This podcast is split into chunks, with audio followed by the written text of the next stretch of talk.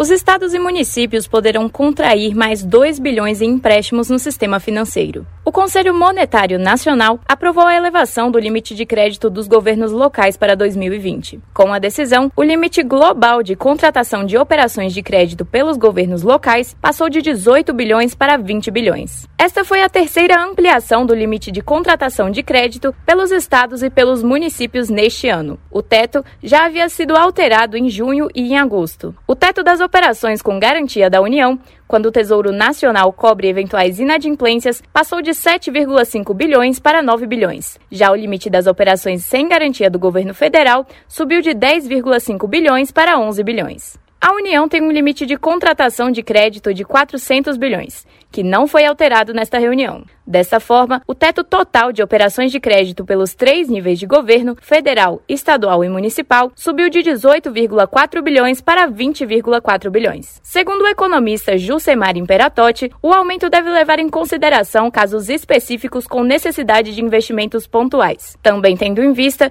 que o limite de crédito ainda é para o ano de 2020, que já está a poucos dias de acabar pensarmos que fosse uma, uma operação geral para todas as unidades da federação, estados e municípios, 2 bi não é nada. Se calcularmos per capita aí, dá praticamente centavos, né? não dá para considerar nada de operações que pudesse contribuir para a melhoria da qualidade de vida em geral. Imperatotti destacou ainda que para a obtenção de crédito, os municípios precisam se enquadrar aos regulamentos em todos os parâmetros da Lei de Responsabilidade Fiscal, dependendo de autorização do Tesouro Nacional. Segundo o Ministério da Economia, a medida não tem impacto fiscal para a União, porque as mudanças valem para os entes públicos locais. Em nota, a pasta informou que o novo limite foi ampliado por causa de vários eventos que alteraram as metas fiscais para este ano e as estimativas mensais de resultado nas contas públicas feitas pelo Tesouro Nacional. Só em outubro deste ano, a União pagou 545 milhões em dívidas garantidas pelos estados. Segundo o relatório de garantias honradas pela União em operações de crédito, as inadimplências se referiam aos estados do Rio de Janeiro,